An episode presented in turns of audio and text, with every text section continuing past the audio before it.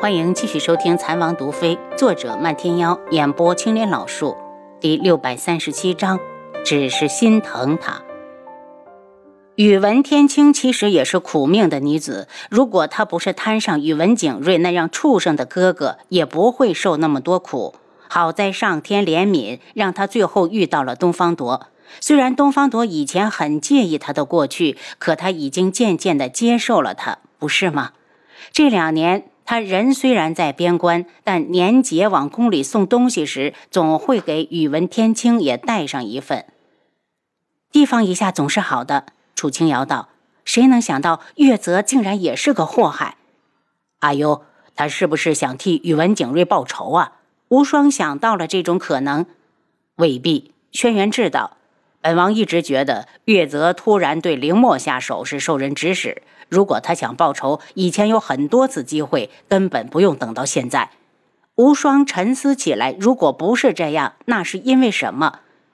你别忘了，宇文景睿可是童无的徒弟。轩辕志替他解惑。无双失笑，他倒是忘了这一层关系，担忧的道：“那你们可要小心了。我以前就听说月泽不但功夫好，而且还相当的忠诚。”我得赶紧走，让皇叔帮我盯着点宇文天青。说完，他就走了。楚清瑶来到窗前，看着外面的飞雪，若有所思。志，你不觉得奇怪吗？今年的一门大会一直没召开，一门接二连三的死了两位长老，变动比较大。三长老有意帮我们，静主不让他开，他肯定不会自己提出来。轩辕志暗自庆幸，好在今年周边的小国都中了药，要不然不知道要病死多少人。阿楚，今年我带你去江南过年吧。轩辕志拥住他，这个季节梅花马上就开了。楚清瑶笑起来，开心的道：“江南还有我娘留给我的铺子，我还从来没去过，正好顺便去看看。”轩辕志挑起他的下巴，温柔的吻了一下。那等我们处理完陈旭宇，就动身去江南。不去看师傅，直接就去江南吗？楚清瑶问他。不去，我是个已死之人，你的一举一动又不知道被多少双眼睛盯着。师傅在岛上挺好，我们不用过去。轩辕志道，等什么时候打败靖主了，再去把师傅接回来。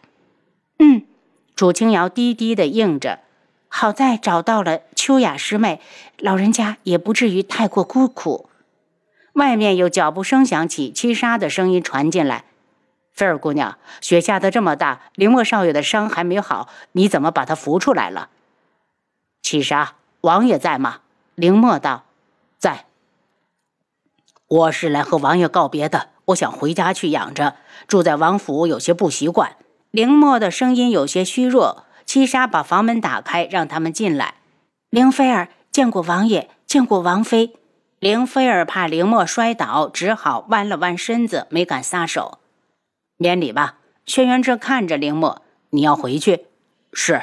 凌墨眉眼低垂。轩辕志知道他是心疼凌菲儿，也不留他，对着七杀道：“备车，把他们送回去。”凌墨看着轩辕志：“王爷，我还有一件事相求。”还请你多多帮忙。什么事？轩辕质问。想请王爷进宫，帮我向皇上求一道赐婚的旨意。此生凌墨只娶凌菲儿一人。他是醒来后听说凌庆儿来过了，便想彻底了断了他的念想。我知道了。轩辕志挥手让他走。当晚，轩辕志就进宫去找皇上，把凌墨的事情一说，轩辕彻立马答应。第二日早朝刚过，宫里的太监就把赐婚的圣旨送到了凌家。天穹第一富商之子凌墨，经商有力，深得皇上重用，特将凌家长女凌菲儿赐妻为妻，望他们夫妻和睦，此生不渝。凌沁儿接到消息后，听说自己嫁表哥无望，又哭又喊的闹了几天，也就老实了。至于凌默的娘，就算再不甘心，也不敢抗旨。今日雪收天晴，是个难得的好天气。楚清瑶去各个医馆走了一圈，发现都缺药了，便回府忙着从系统中往出拿药。最近天气冷，感冒的人肯定非常多，缺什么也不能让百姓缺了药。轩辕志忽然从外面进来，阿楚，陈旭宇出府了。楚清瑶脸色有些不好，他去哪儿了？我们去看看。他不想冤枉陈旭宇，所以一定要亲自跟过去，眼见为实。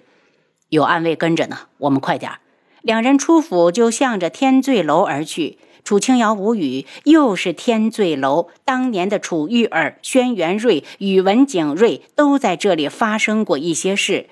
进了酒楼，就有暗卫迎上来：“王爷、王妃，人进了天字号雅间。”接头的是什么人？轩辕志边走边问，脚步没停。是个男的，很陌生。暗卫说完，就走到一旁找了个空位坐下。楚清瑶跟着轩辕志上了二楼，他只是随便的看了几眼，便随手推开一间房，领他走了进去。楚清瑶嗔怪的低语：“你怎么不看看里面有没有人就推？”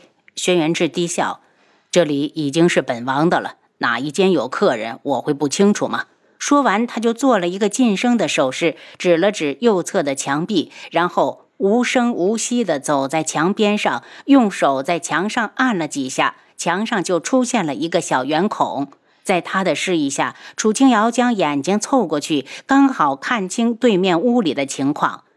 两间屋子的设计一模一样，正中间是一张红木圆桌，四周摆放着六把太师椅。只见陈旭宇与一名男子相对而坐，一位男子背对着这边，没有看到脸。轩辕志靠过来问他：“看得见吗？”他问：“那个男人是谁？”等抓到就知道了。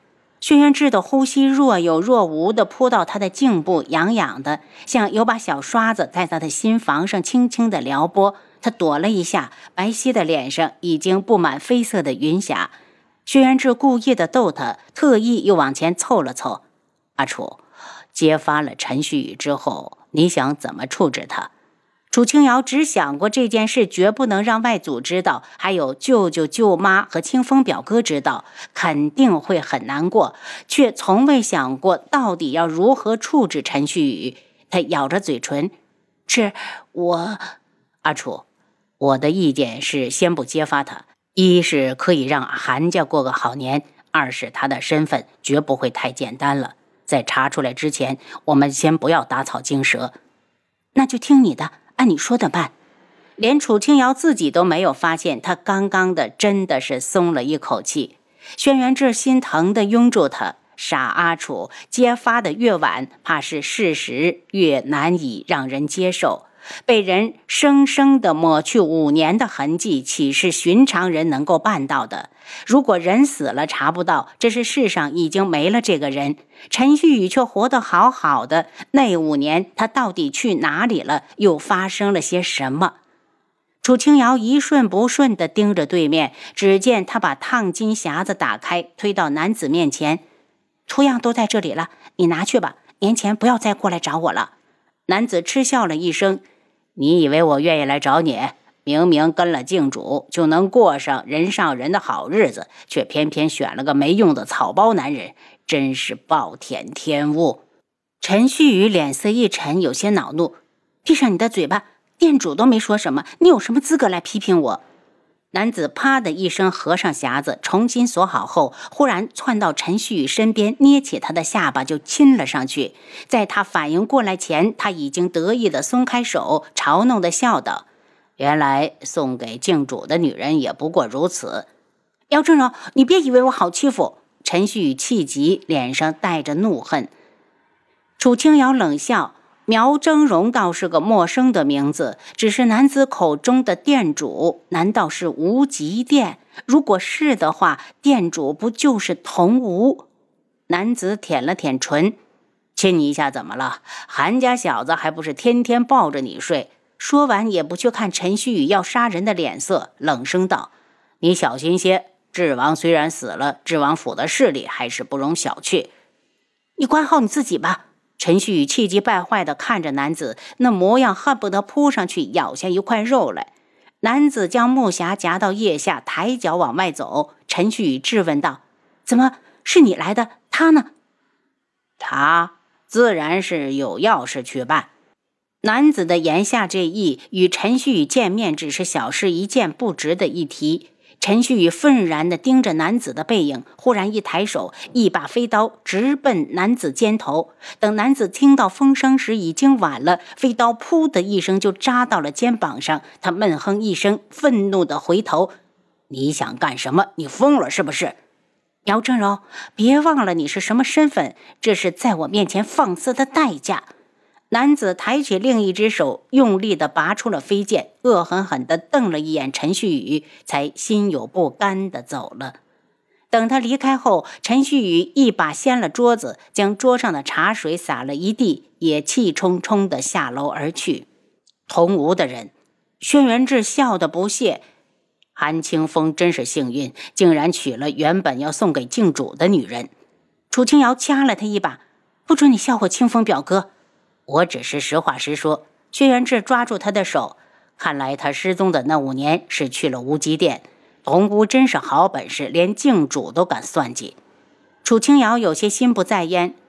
如果说陈旭宇是童母要送给镜主的，为什么最后会嫁给了清风表哥？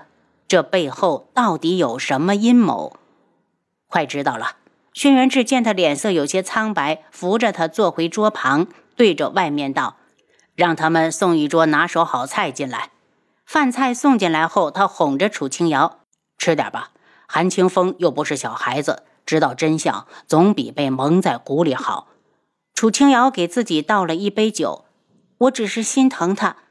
那么真的去对待一个人，换来的却是欺骗和背叛。”您刚才收听的是《蚕王毒妃》。作者：漫天妖，演播：青莲老树。